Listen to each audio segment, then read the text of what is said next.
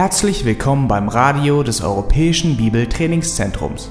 Unser Anliegen ist, dass der folgende Vortrag Sie zum Dienst für unseren Herrn Jesus Christus ermutigt.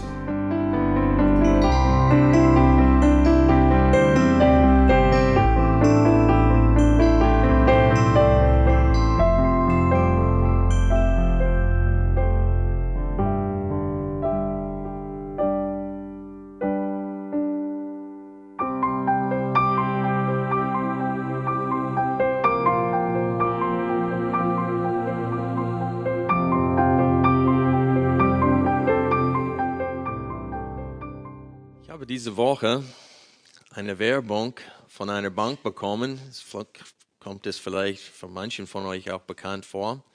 Und ähm, es ist schon ziemlich äh, verlockend, die äh, Zinsbedingungen hier. Aber was ich betonen wollte, ist, hier auf, auf der vorderen Seite steht ein Herz und drinnen in diesem Herz steht, das, was ich will, bist du. Und dann außerhalb sind kleine Autos abgebildet. Und dann auf der anderen Seite steht es, holen Sie sich jetzt Ihr neues Traumauto.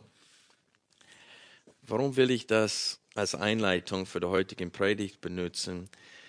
Es ist, weil wir haben manchmal Träume, die gar nicht geistlich sind, die gar nicht gut sind, die sind vereitelt und es ist interessant, dass die Welt weiß, wie eitel die Menschen sind. Es ist jetzt Frühling und ihr wisst, Leute fahren schnell im Frühling, die Musik wird lauter gedreht.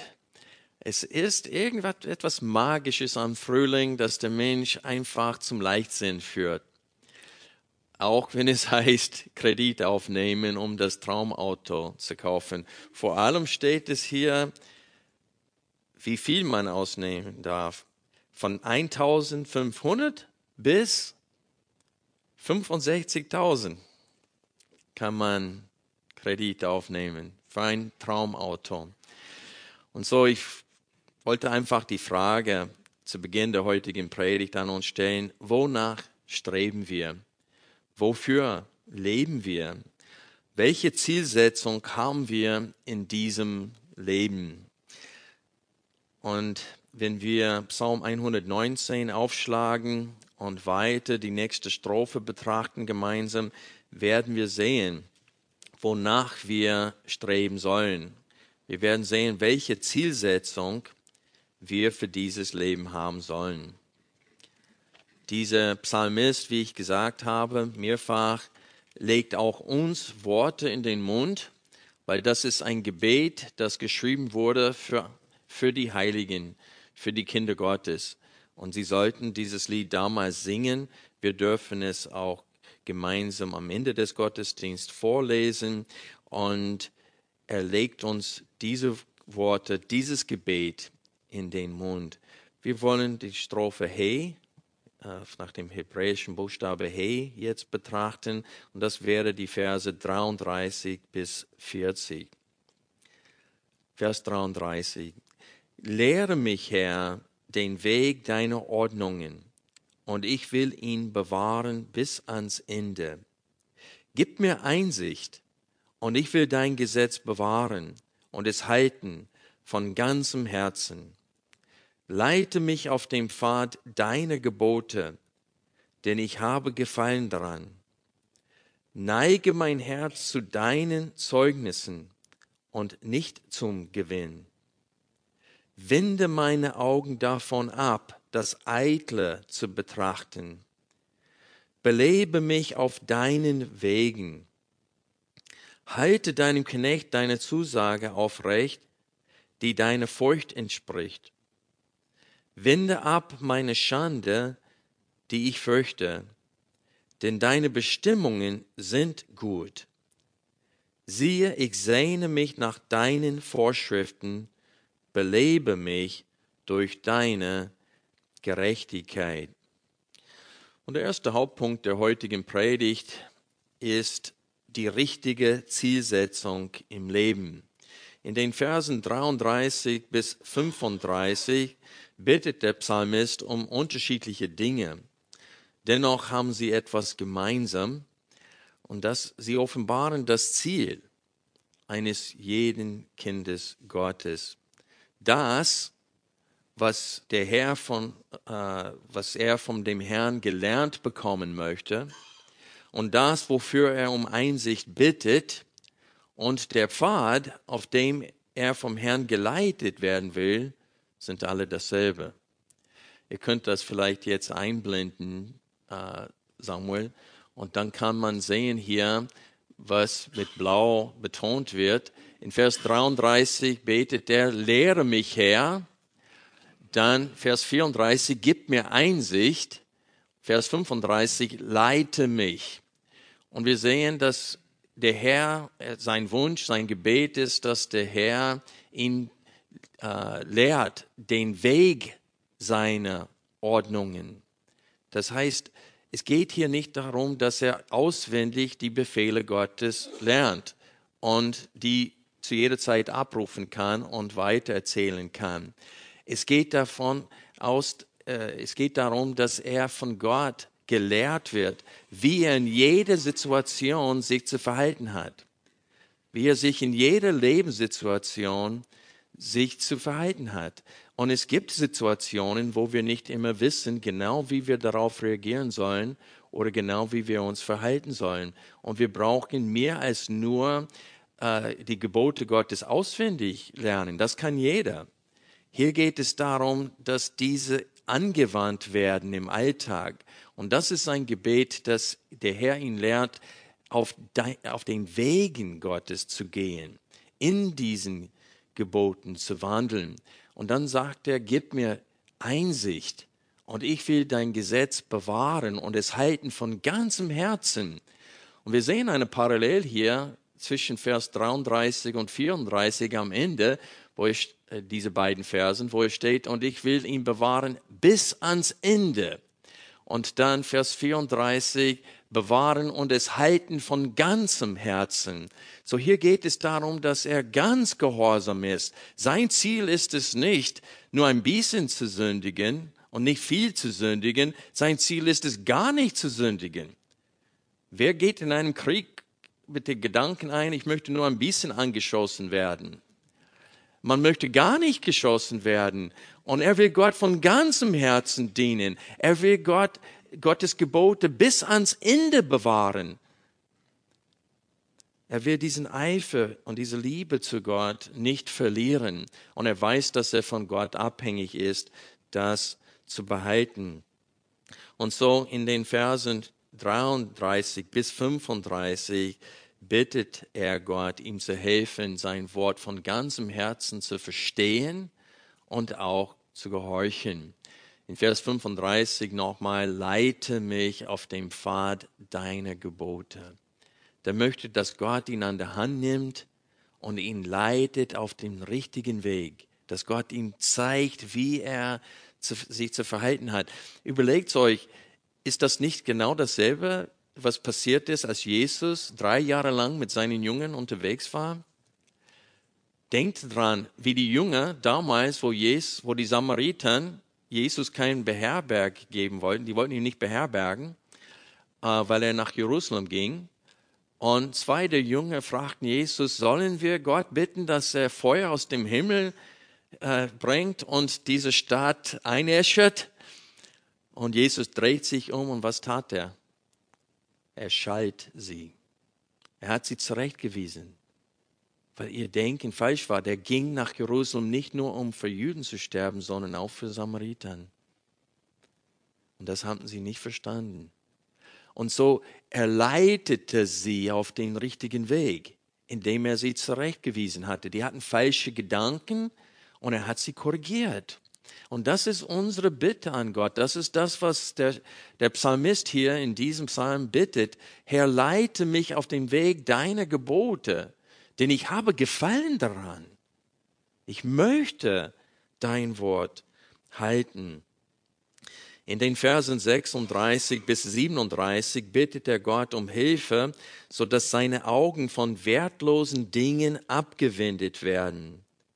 Denn die eitlen Dinge dieser Welt stehen ständig in Konkurrenz mit Gottes Ziel für unserem Leben. Gott hat uns von der Eitelkeit dieser Welt gerettet, so dass wir von nun an nach seinem Reich und nach seiner Gerechtigkeit trachten. Aber es kommt immer wieder vor, dass wir von diesem Ziel durch eitlen oder nichtigen Dingen abgelenkt werden. Also der Psalmist weiß, dass die Angebote dieser Welt und das Begehren unseres Fleisches uns ablenken wollen. Um tatsächlich Gott im Alltag zu gefallen, muss unser Gefallen an Gottes Gerechtigkeit sein. Gottes Gebote offenbaren, was in diesem Leben vor Gott wohlgefährlich ist und was vor Gott zählt. Und das, was vor Gott zählt, hat Konsequenzen für die Ewigkeit. Das, was für uns zählt, hat nicht immer Konsequenzen für die Ewigkeit. Manchmal ist es ganz schön wertlos, wonach wir streben, angesichts der, der Ewigkeit. Also nach der Wiedergeburt ist dieses Verlangen in uns, Gott zu gefallen. Gott hat uns dieses Verlangen geschenkt, als er uns ein neues Herz gab. Aber wir können davon abgelenkt werden. Und das müssen wir ernst nehmen. Und das nahm dieser Psalmist ernst, weil in, in diesen Versen, in Vers 36, betet er, neige mein Herz zu deinen Zeugnissen und nicht zum Gewinn. Und dann betet er in Vers 37, wende meine Augen davon ab, das Eitle zu betrachten. Also wir können nicht erfolgreich die Begierden des Fleisches überwinden, wenn das Verlangen, Gott in allem zu gefallen oder zu gehorchen, durch das Trachten nach wertlosen Dingen geschwächt wird. Und das passiert häufig, dass dieses Verlangen, Gott in allem zu gefallen, geschwächt wird durch das Trachten nach nichtigen Dingen, durch das Trachten nach, nach dem Traumauto oder nach dem Traumhaus oder sogar nach der Traumfrau oder dem Traummann. Sowas gibt es sowieso nicht.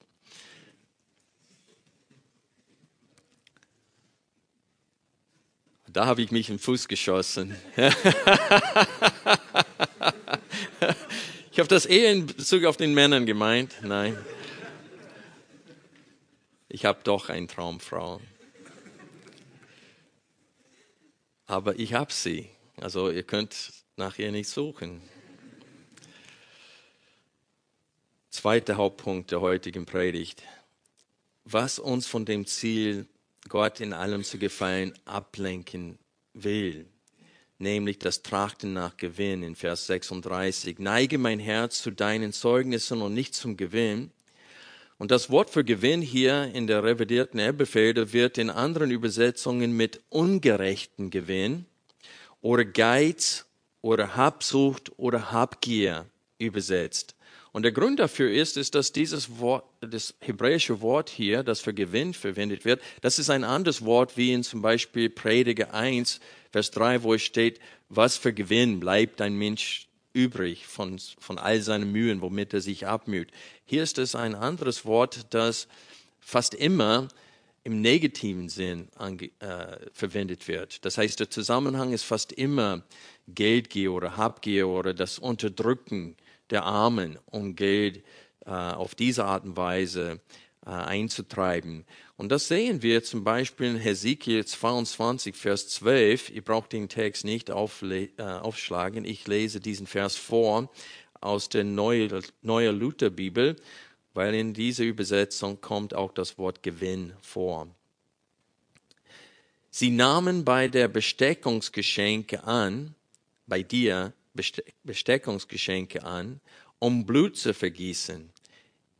Ihr wuchert, ihr wuchertet und nahmt Zins voneinander und bekam Gewinn, bekamt Gewinn von eurem Nächsten durch Erpressung. Und das Wort für Gewinn ist hier, ist dasselbe Wort.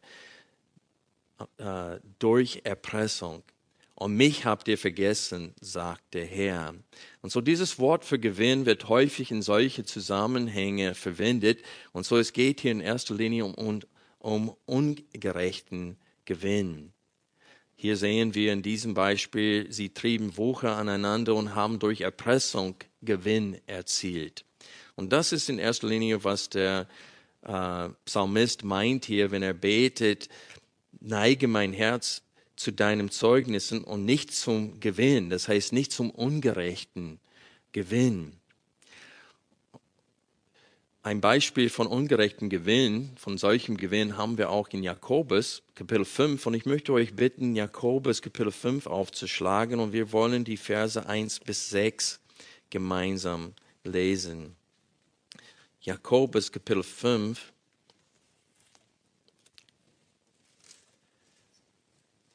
1 bis 6. In diesem mittleren Bereich von Jakobus, das heißt von Jakobus 1, Vers 19 bis Kapitel 5, Vers 6, geht es um das königliche Gesetz. Und äh, Jakobus legt regelrecht 3. Mose, Kapitel 19, die ersten 18 Versen aus hier in, in dem Jakobusbrief. Und eine von den Befehlen in 3. Mose 19 war es, dass der Tageslohner am selben Tag seinen Lohn bekommen sollte, weil sie haben von Tag zu Tag gelebt.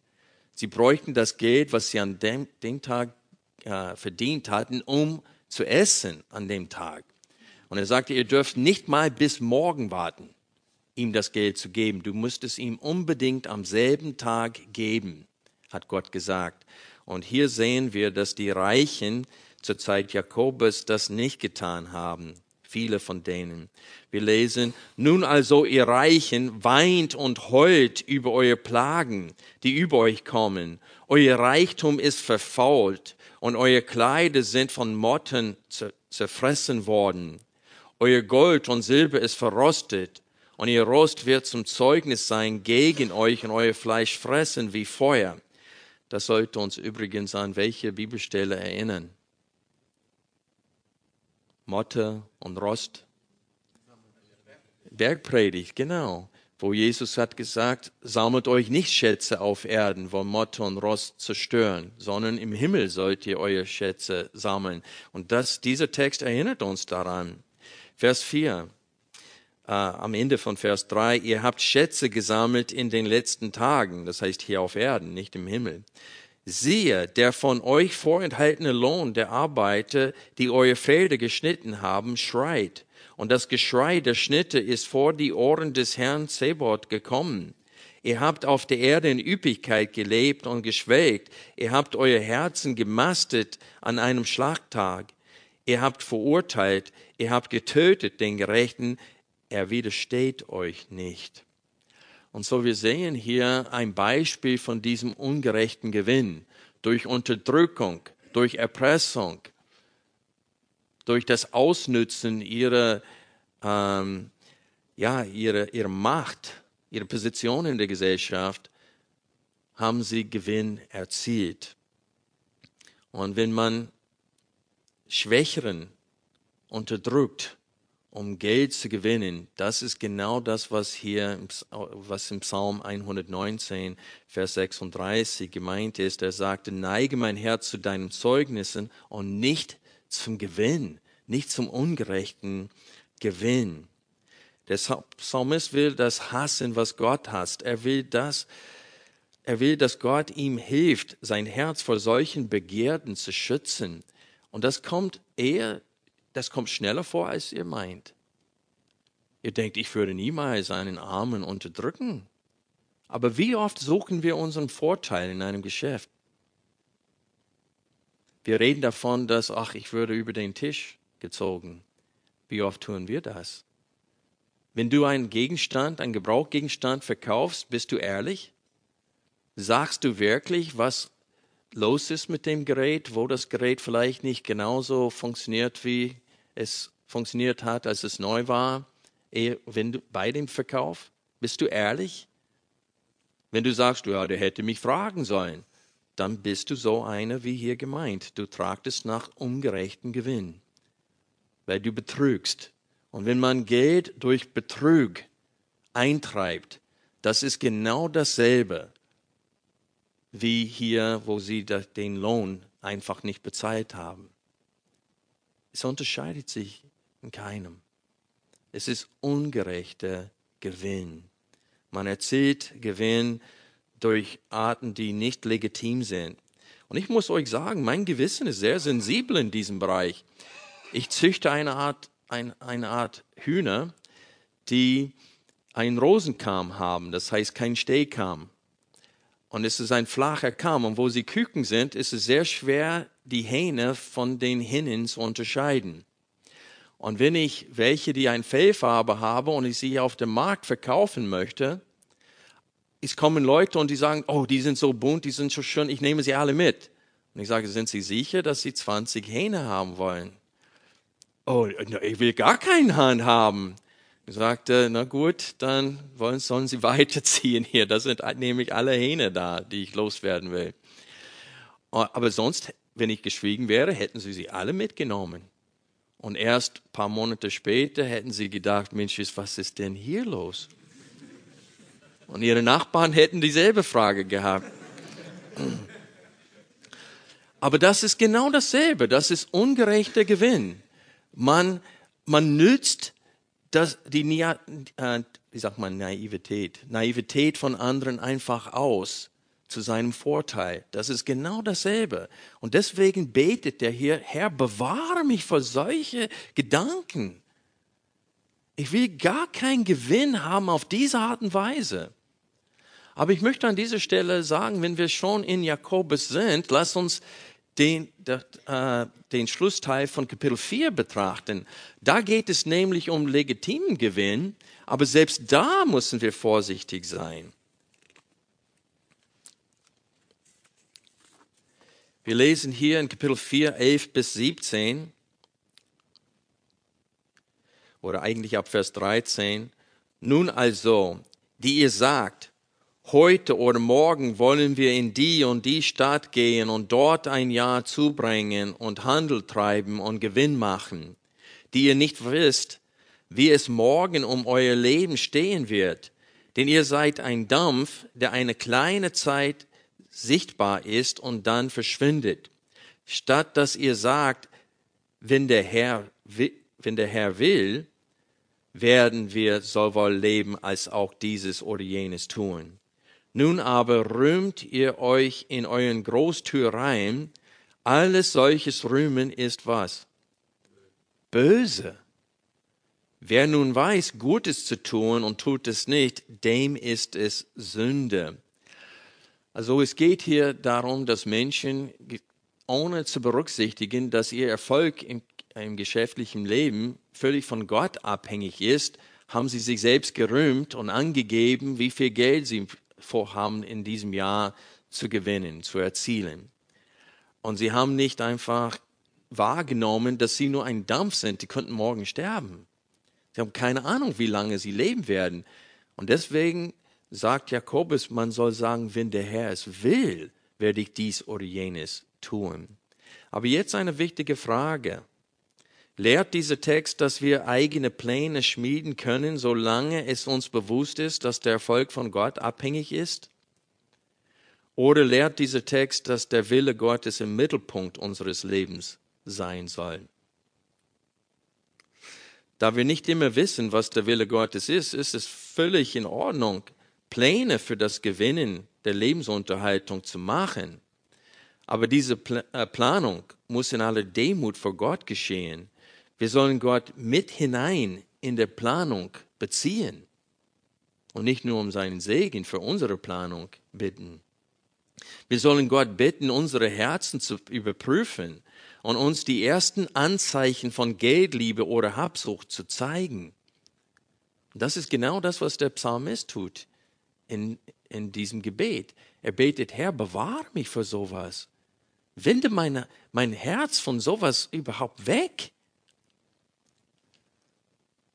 Wir sollen Gott um Rat und Weisheit bitten und dass er uns vor unweisen Entscheidungen bewahrt im geschäftlichen Leben. Und natürlich dürfen wir Gott um das Gelingen bitten, wenn es ihm gefällt. Das heißt, wir legen alle Vorhaben hier auf Erden vor Gott und bitten um seine Leitung und seine Hilfe. Und wenn es uns gelingt, einen gewissen Studienplatz zu bekommen oder einen gewissen Job zu bekommen oder Geld auf eine legitimen Art und Weise zu verdienen, dann sollen wir Gott gegenüber dankbar sein und das aus seiner Hand empfangen. Es ist uns sogar erlaubt, das zu genießen, was Gott uns schenkt.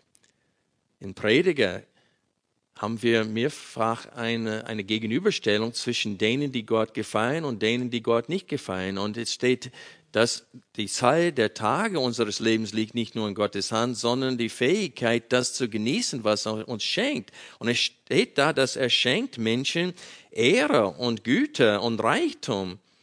Äh, und er befähigt die Gottesfürchtigen, das auch zu genießen. Das heißt, es ist Gottes Ziel, dass wir seine Geschenke auch genießen. Sonst hätte er nur eine Frucht gemacht, ein Obst, und es hätte auch bitter schmecken können, aber es wäre alles drinnen, was wir nötig haben, und wir konnten jeden Tag mit so einem Gesicht reinbeißen und uns ernähren. Aber Gott hat das, äh, zu, zuerst wollte er seine Herrlichkeit zur Schau stellen durch diese Vielfalt an Pflanzen und Bäumen und Früchte. Aber er hat sie genießbar gemacht. Die schmecken gut und sie sind nützlich für uns. Und wir genießen sie. Also Gott hat es zu unserem Genuss auch geschaffen, nicht nur zu seiner Herrlichkeit. Und so ist es in Ordnung, wenn wir das, was Gott uns schenkt, auf äh, legitime Art und Weise äh, zu genießen. Aber wir dürfen es nicht lieben. An dieser Stelle möchte ich meine Frage von vorhin wiederholen. Lehrt Jakobus Kapitel 4, die Verse 13 bis 17, dass wir eigene Pläne schmieden können, solange es uns bewusst ist, dass deren Erfolg von Gott abhängig ist? Oder lehrt dieser Text, dass der Wille Gottes im Mittelpunkt unseres Lebens sein soll? Ich bin der festen Überzeugung, dass Kapitel 4, Vers 17 diese Frage beantwortet. Da steht, wer nun weiß, Gutes zu tun und tut es nicht, dem ist es was. Was will er mit diesem Vers in diesem Zusammenhang erzielen? der redet über Geschäftsleben und dann auf einmal in Vers 17 redet er vom, Gut, äh, vom Guten tun. Und wenn man weiß, was man Gutes tun soll und es nicht tut, dann ist es Sünde. Ich bin der Überzeugung, dass er damit sagen will, dass das Gutes tun unser Geschäft ist, nicht das Geld verdienen. Das Geld verdienen ist nötig für das Leben. Und es steht, wer nicht arbeiten will, soll sogar nicht essen. Also Gott liebt es, wenn wir fleißig sind, aber nicht, wenn wir für den falschen Gründen fleißig sind. Die Protestanten sind reich geworden, weil sie zur Ehre Gottes hart gearbeitet haben. Aber nachher haben sie da nicht mehr für Gottes Ehre gearbeitet, sondern für das Geld. Und das ist das Problem. Aber unser Geschäft ist es, Menschen zu helfen, das königliche Gesetz in Jakobus 2, Vers 8 auszuführen. Das ist unser Geschäft. Also Gott teilt uns das hier in Jakobus klar und deutlich mit. Es ist keine Demut, wenn wir beten, Gott segne bitte meine Pläne. Wahre Demut ist es, wenn wir so beten nämlich Gott, ich weiß nicht, was du durch mich heute bewirken möchtest, aber wie Jesaja sagte, hier bin ich, sende du mich. Das ist wahre Demut. Seht ihr den Unterschied? Es geht hier in diesem Text, es heißt in Jakobus, nicht allein darum, dass wir es zugeben sollen, dass Gottes Segen für den Erfolg beim Geschäft notwendig ist, sondern wir sollen darauf bedacht sein, gute Werke zu tun, denn unser Geschäft ist es, die Barmherzigkeit zu üben. Denn die Barmherzigkeit triumphiert über was? Gericht. Die Barmherzigkeit triumphiert über das Gericht. Und das heißt, wir müssen das königliche Gesetz, liebe deinen Nächsten wie dich selbst, im Alltag ausführen. Und das ist unseren Auftrag im Alltag. Und das ist das Ziel im Alltag. Gott zu verherrlichen durch gute Werke. Also wir sollen beten, Herr, ich weiß nicht, wie du mich heute gebrauchen möchtest. Du weißt, dass ich heute dies oder jenes zu tun habe. Hilf mir aber dabei, in allem zu ehren, dich in allem zu ehren und die guten Werke zu sehen, wahrzunehmen, wozu du mich berufen hast, dass ich darin wandeln sollen oder soll. Also Freunde, Gott existiert nicht, um unsere Pläne zu segnen. Das muss uns langsam klar werden, sondern wir existieren, um Gott zu ehren und damit wir seinen Willen tun. Gott, Gott, hat uns aus der Macht der Finsternis gerettet, damit wir jetzt von nun an für ihn leben, damit wir ihn gehören, aber auch für ihn leben. Die Frage ist, steht der Wille Gottes im Mittelpunkt in deinem Herzen? Wenn nicht, dann wirst du wie die ersten beiden Männer sein in dem Gleichnis von dem guten Samaritern. Die ersten beiden Männer gingen an diesen Mann, der fast zu Tode verprügelt wurde und beraubt wurde. Sie gingen an ihn einfach vorbei. Warum? Weil ihr Geschäft, ihr Vorhaben war für sie wichtiger. Der Samariter hatte auch was vor an dem Tag, aber er hat sein Vorhaben zur Seite gestellt um dann sich um diesen Mann zu kümmern, weil er wusste, das königliche Gesetz ist wichtiger als mein Vorhaben an diesem Tag. Das heißt nicht, dass du einfach nicht zur Arbeit erscheinst, weil du deinem Nachbar helfen willst, seine Garage aufzuräumen. Ähm, da müssen wir schon ein bisschen einen Unterschied machen zwischen einem, der blutet und bald sterben wird, wenn du ihm nicht hilfst und die Garage aufräumen von jemand anderem. Ich hoffe, dass ihr so viel ähm, Weisheit habt. Gut. Okay, wir kommen jetzt zu dem zweiten Ding, was uns ablenken will. Es sind nicht nur ähm, Gewinn, das uns ablenken kann, sondern auch eitlen Dingen.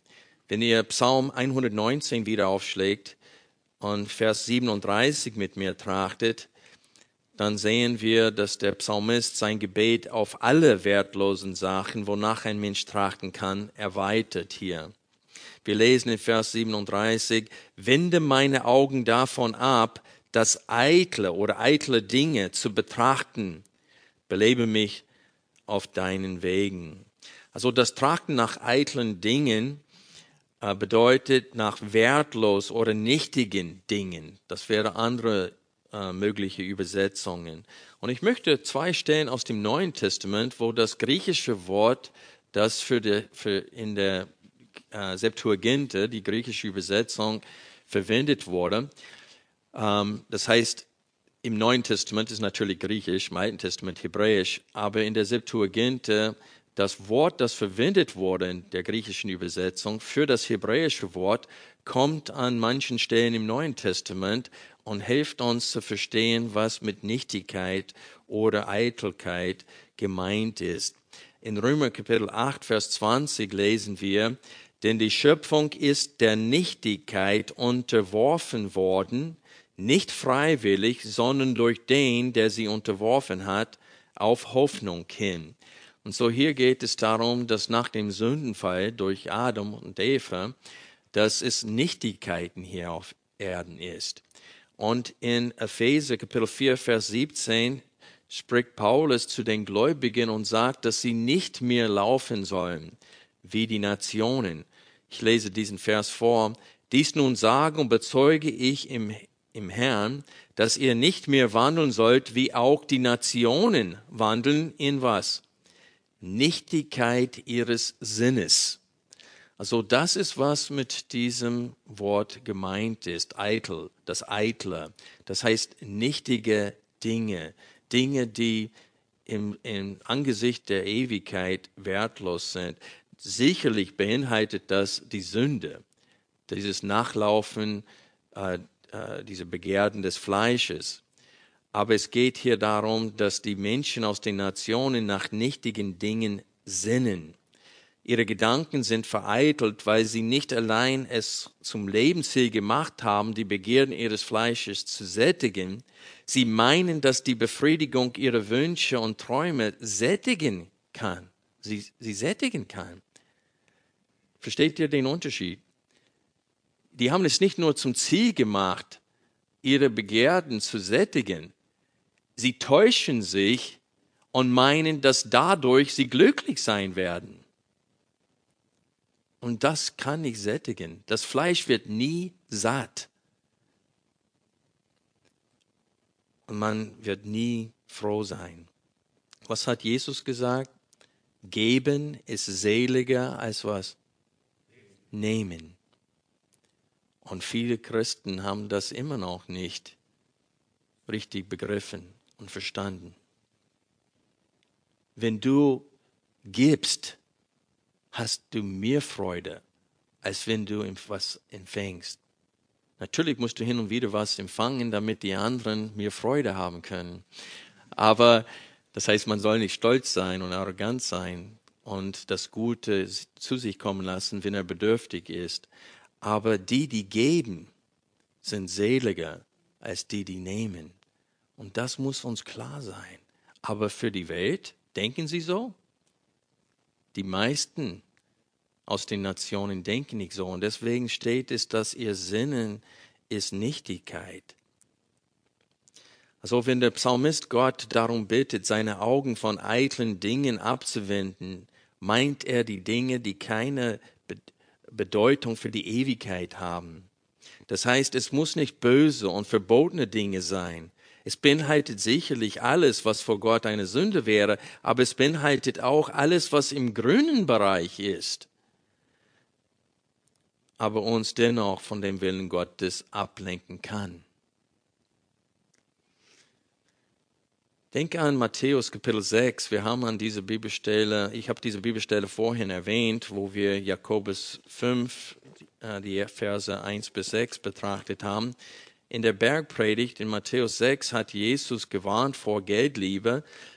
Er sagte, dass niemand kann zwei Herren dienen. Er wird entweder den einen mehr lieben als der andere. Und er sagte, sammelt euch nicht Schätze auf der Erde, wo Motte und Frost zerstören und wo Diebe durchgraben und stehlen. Sammelt euch aber Schätze im Himmel, wo weder Motte noch Frost zerstören und wo Diebe nicht durchgraben noch stehlen. Denn wo dein Schatz ist, da wird auch was sein. Deswegen bittet er Gott im Psalm 119, dass Gott sein Herz abwendet von unrechten Gewinn. Und deswegen bittet er, wende meine Augen ab von eitlen Dingen. Ich will nicht nach eitlen, wertlosen Dingen, die nichts mit der Ewigkeit zu tun haben, trachten. Ich will meine Schätze im Himmel sammeln, nicht hier auf Erden. Und es steht hier mehrfach, wenn man weiterliest ab Vers 24 in Matthäus 6, es steht mehrfach, seid nicht besorgt für euer Leben. Vers 25. Und dann nochmal Vers 27. Wer aber unter euch kann mit Sorgen seine Lebenslänge eine Elle zusetzen? Und warum seid ihr um Kleidung besorgt? Und dann sagt er in Vers 31, davor ihr Klein, er nennt sie Kleingläubigen, und dann in Vers 31, so seid nun nicht besorgt, indem ihr sagt, was sollen wir essen oder was sollen wir trinken oder was sollen wir anziehen. Denn nach diesem allen trachten die was? Nationen, die Ungläubigen. Denn euer himmlischer Vater weiß, dass ihr dies alles benötigt. Trachtet aber zuerst nach was? Dem Reich Gottes und seiner Gerechtigkeit. Und dies alles wird euch hinzugefügt werden. Das heißt, Gott wird schon dafür sorgen, dass du aus Hunger nicht umkommst, dass du was zum Essen hast, dass du was zum Anzuziehen hast. Wenn er sich um die Vögel kümmert, sagt Jesus, und ihr seid viel mehr wert als die Vögel. Wird er sich nicht um euch kümmern? Das ist eine Verheißung, das ist eine Versprechung Gottes und es steht dazu. Ich habe fast gesagt, ihr könnt Georg Mühle fragen, aber der ist im Himmel jetzt. Aber ihr könnt sein Buch lesen. Der himmlische Vater ernährt sie doch. Und ihr werdet erfahren, dass Gott treu in dieser Sache ist. Er ist treu. Aber wir sind so besorgt um, um nichtigen Dingen. Wir tragten nach diesen Dingen, wonach die Welt tragtet. Und das zeigt keinen Glauben. Und das lenkt uns ab von, von den guten Werken, die wir im Alltag zu tun haben. Es lenkt uns ab von der, von der Erfüllung des königlichen Gesetzes. Ich möchte das illustrieren. In den USA kommt es vor, dass die Menschen häufig umziehen, fast jede drei, alle drei, vier Jahre. Es ist nicht außergewöhnlich in Amerika in einem Baugebiet reinzufahren und 20 zu verkaufen Schilder vor Häusern zu, zu sehen. Also in, von 100 Häusern stehen 15 bis 20 zu Verkauf da. Warum? Weil sie eine neue Arbeitsstelle angeboten haben, wo sie was mehr Geld verdienen und mehr Ansehen genießen werden. Das heißt, um ihre äh, Karriere ans, voranzutreiben, müssen sie ständig umziehen. Weil in, wenn sie vielleicht in einer Versicherungsfirma arbeiten und da der Chef ziemlich jung ist und in ein anderes Bundesland der Chef ist gestorben und die haben gesagt, jetzt bist du dran, wenn du die Position haben willst, die gehört dir. Und da musst du entscheiden, ob du jetzt um diese Position zu bekommen, deine ganze Familie entwurzelst, aus deiner Gemeinde ziehst, aus der Schule, ihre Kinder aus den Freundenkreisen, die sie haben, und dann komplett neu anfängst in eine völlig neue Umgebung. Die Frage ist, gibt es eine gute Ortsgemeinde dort? Und so oft habe ich mit Christen geredet, die gesagt haben, ja, ich bekomme jetzt einen neuen Job da und da, wir ziehen weg. Ist da eine gute Gemeinde da? Du, das weiß ich nicht. Das heißt, die haben die Entscheidung getroffen, schon wegzuziehen und sie wissen nicht mal, ob es eine gute Ortsgemeinde vor Ort gibt. Das heißt, ihr Denken ist weltlich. Sie machen sich gar keinen Gedanken darüber, ob ihre Kinder gute Freunde da finden werden oder nicht.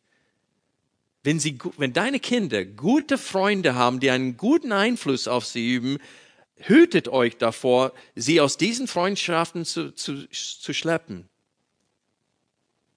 Denn es kann passieren, dass wo ihr dann hinzieht, dass sie in den falschen Kreisen jetzt reinkommt. Das geschieht immer wieder. Also Freunde, öfters treffen wir falsche Entscheidungen, weil wir nach nichtigen, eitlen Dingen trachten. Und wir sollen genau dasselbe beten wie dieser Psalmist. Herr, wende meine Augen weg von solchen Dingen. Neige mein Herz zu deinen Setzungen, zu deinen Zeugnissen, nicht zu solchen Dingen. In Vers 38 sehen wir das höchste Ziel unseres Gehorsams, was es sein soll, und das ist nämlich die Verehrung Gottes. Wir haben in, in, den ersten zwei Versen gesehen, dass es nicht falsch ist, glücklich zu sein oder glückselig zu sein. Es zeigt uns auch, wie ein Mensch glückselig werden kann. Aber das erste und höchste Ziel muss es sein, dass Gott verherrlicht wird. Jetzt können wir zeigen, äh, auf der Bildschirm könnt ihr sehen, dass es unterschiedliche Übersetzungen gibt von diesem Vers. Äh, ich habe in Blau markieren lassen, äh, was, was ich, wovon ich überzeugt bin, das Richtige wäre. In der English Standard Version, eine englische Übersetzung, steht es da, confirm to your servant your promise that you may be feared. Das heißt, damit du gefürchtet wirst oder dass man dich fürchtet. Und wir sehen das auch bei dem New American Standard Version as that which produces reverence for thee. Das heißt, wenn Gott sein Wort an seinem äh, Diener festhält, das wird die Auswirkung haben, dass anderen Gott fürchten. Andere Übersetzungen übersetzen es zum Beispiel wie in der Elberfelder steht, die deiner Furcht entspricht. Äh, manches steht, dass ich dich fürchte. Anderen steht es da, die denen gilt, die dich fürchten. Das heißt, erfülle an deinem Knecht deine Verheißung, die denen gilt, die dich fürchten. Und in der Zürcher steht es, erfülle an deinem Diener dein Wort, dass man dich fürchte. Also wir sehen hier, dass fünf von diesen, glaube ich, neun Übersetzungen, Englischen und Deutschen, übersetzen diesen Vers so, dass Gott gefürchtet wird. Und ich glaube, dass das die richtige Übersetzung wäre, weil es, es gibt wieder, was damit gemeint ist. In der Ebbefeder steht eine andere Erklärung da, der revidierte Ebbefeder. Es steht, gemeint ist, die denen gilt, die dich fürchten. Das heißt, diese Erfüllung der Verheißung gilt denen, die Gott fürchten. Aber ich glaube nicht, dass das die Bedeutung hier ist. Erstens, es ist ein Nomen und kein Verb aber fast alle diese übersetzen es als Verb anstatt Nomen, das Wort Furcht. Und der Grund dafür ist, ist, weil es kein Verb gibt in diesem Satzteil. Es steht buchstäblich in Hebräischen, welches, wenn Wort gemeint ist, weil das Wort Imra ist davor. Und wie ich euch gesagt habe in der äh, ersten Predigt, das Wort Imra kann Verheißung, Zusage oder Wort bedeuten. Und so diese äh, Pronomen hier äh, kann entweder welches oder welcher, je nachdem, ob Verheißung oder Wort gemeint ist. Aber wortwörtlich wäre es, welches zu deiner Furcht. Das ist, was in Hebräischen steht. Jetzt könnt ihr verstehen, warum die Übersetzungen auseinandergehen an dieser Stelle. Welches zu deiner Furcht. Das wäre eine buchstäbliche Übersetzung. Die griechische Übersetzung, die Septuaginta, steht es zu deiner Furcht. Zu deiner Furcht ist genau das, was man hier übersetzt mit damit man dich fürchtet. Das heißt, das soll dienen dazu, dass du gefürchtet wirst, zu deiner Furcht. Und deswegen bin ich der Überzeugung, dass das Ziel dieses Gebet in Vers 38, nämlich erfülle an deinem Knecht dein Wort oder deine Verheißung, ist, damit du gefürchtet wirst, Herr. Es soll zu deinem Furcht dienen. So, wenn man das Wort Furcht als Nomen übersetzen möchte, muss man dann ein Verb dahin hineinführen. Und ich würde einfach das Wort dient. Ich würde es so übersetzen. Erfülle an deinem Knecht dein Wort oder deine Verheißung welches oder welche zu deiner Furcht dient. Und deswegen sehe ich hier, dass das Ziel dieses Gebet ist, dass Gott gefürchtet wird, dass Gottes Name hochgehalten wird. Das heißt, dass wenn Gott das an ihn erfüllt, wenn Gott das für ihn tut, wofür er bittet, dass das Endergebnis ist, dass er was? Auf den Wegen Gottes wandelt. Und dann das Ergebnis davon ist, Gott wird geehrt. Und das Gleiche sehen wir, äh, dass Daniel dafür gebetet hat. In Daniel 9, er wusste, dass die 70 Jahre sind bald rum. Und er wusste, Gott hat versprochen, Gott hat sein Wort gegeben, dass sie nur 70 Jahre in der Gefangenschaft sein wird. Und er sagte, Herr, dein, die Stadt, die nach deinem Namen gerufen wird, und das Volk, das nach deinem Namen gerufen wird, ist, äh, breitet Schande auf deinen Namen, weil deine Stadt liegt, in, äh, ist zertrümmert da und dein Volk ist noch hier in der Gefangenschaft. Und er sagte, handle nicht um unseretwillen, sondern was? Um deines Namens willen. Erhalte das Wort, das du versprochen hast. Und das ist, was der Psalmist meint hier in, im Psalm 119, Vers 38, erfülle das Wort, deine Verheißungen an deinem Volk. Bleibe uns treu und bewirke in uns diese Dinge, wofür ich bete und, wo, und wonach du dich verpflichtet hast, damit dein Name gefürchtet wird unter den Nationen. Und Petrus hat genau dieselbe Anweisung gegeben in 1. Petrus Kapitel 2, Vers 11 und 12 lesen wir Folgendes. Geliebte, ich ermahne euch als Beisassen und Fremdlinge, dass ihr euch der fleischlichen Begierden, die gegen die Seele streiten, enthaltet. Und führt euren Wandel unter den Nationen gut, damit sie, worin sie gegen euch als Übeltäter reden, aus den guten Werken, die sie anschauen, Gott verherrlichen am Tage der Heimsuchung. Und das ist, was der Psalmist im Sinne hat, wenn er sagt, damit du gefürchtet wirst, damit man dich fürchtet. Hier in 1. Petrus 2, 11 bis 12 sehen wir, dass Gott seinen Namen Ehre bringen will durch unseren Wandel. Und das ist genau das, wofür der Psalmist gebetet hat. Wenn wir Psalm 119 nochmal äh, aufschlagen, betrachten wir die letzten zwei Verse dieser Strophe. Vers 39 steht, Wende ab meine Schande, die ich fürchte, denn deine Bestimmungen sind gut. Siehe, ich sehne mich nach deinen Vorschriften, belebe mich durch deine Gerechtigkeit. Zum Schluss dieser Strophe bittet er Gott, den Hohn der Gottlosen von ihm abzuwenden, weil er sich auf der Seite Gottes in diese Welt gestellt hat. Das, wonach er sich sehnt, ist Gottes Vorschriften und er bittet Gott zum zweiten Mal in dieser Strophe, ihn zu beleben. Letzten Sonntag hatten wir das Thema erquicken oder beleben nach deinem Wort. Hier steht es nicht nach deinem Wort, sondern äh, auf deinen Wegen und durch deine Gerechtigkeit. Und damit gemeint ist, ist, wir sehen auch unseren Anteil. Während ich auf deinen Wege gehe, erquicke mich. Denn gerade weil wir auf den Wegen Gottes gehen, kommt diese Gegenwind, dieser äh, Widerstand in der Gesellschaft. Und diese Schande kommt, diese Schmach, die wir für Jesus Christus tragen müssen. Und er sagte, auf deinen Wegen belebe mich. Und er sagte, belebe mich durch deine Gerechtigkeit, das heißt durch deine Treue zu deinen Verheißungen an deinen Kindern.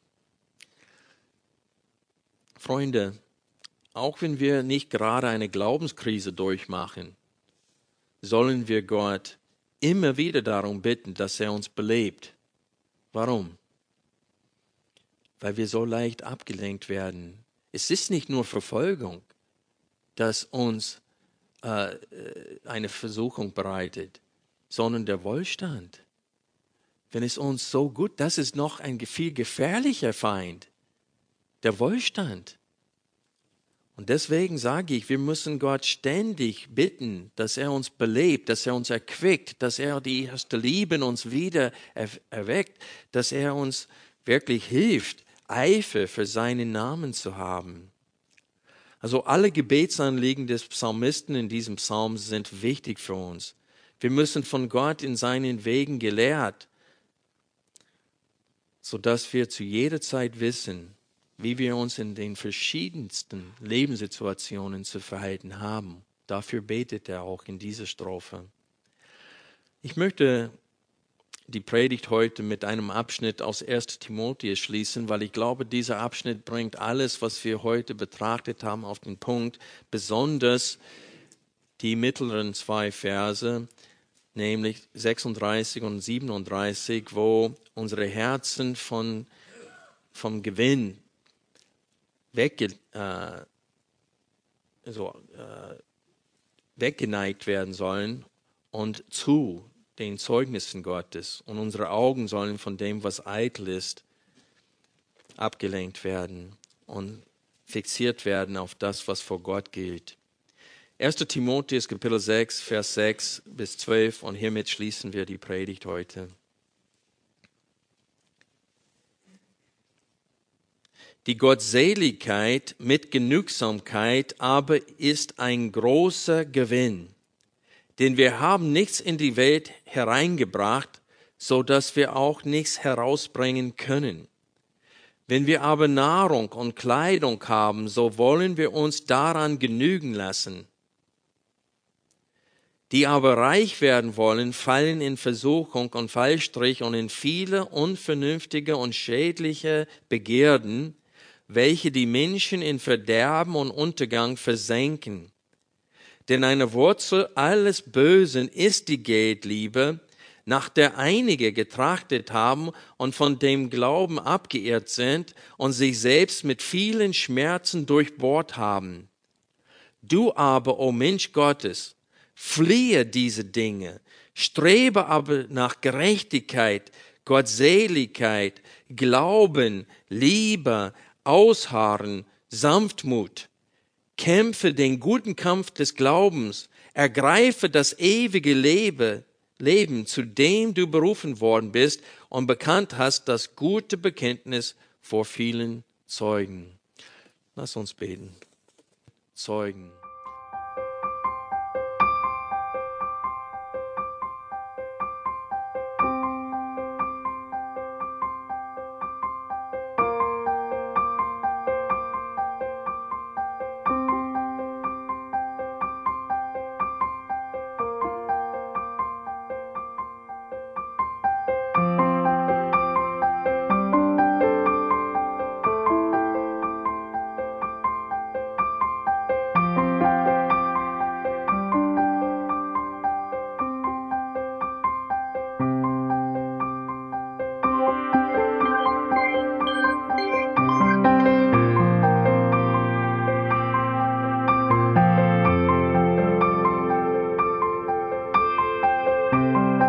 Alle Vorträge unseres Programms, Bücher, DVDs und vieles mehr können Sie bei uns unter www.ebtc-media.org erhalten.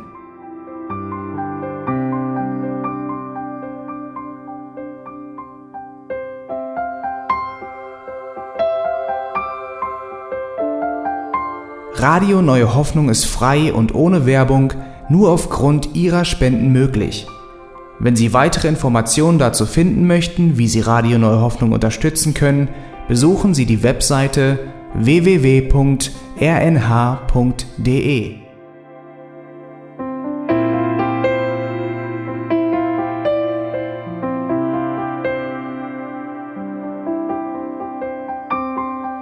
Die Sendezeiten des EBTC sind Montag, Mittwoch, Freitag und Samstag jeweils von 10 bis 11 Uhr.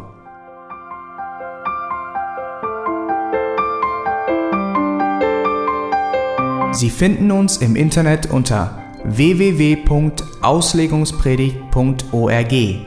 Eine E-Mail können Sie uns senden an radio@auslegungspredigt.org. Telefonisch erreichen Sie uns unter 0049 30 60 988 610. Unsere Postanschrift ist EBTC Havelländer Ring 40 in 12629 Berlin, Deutschland.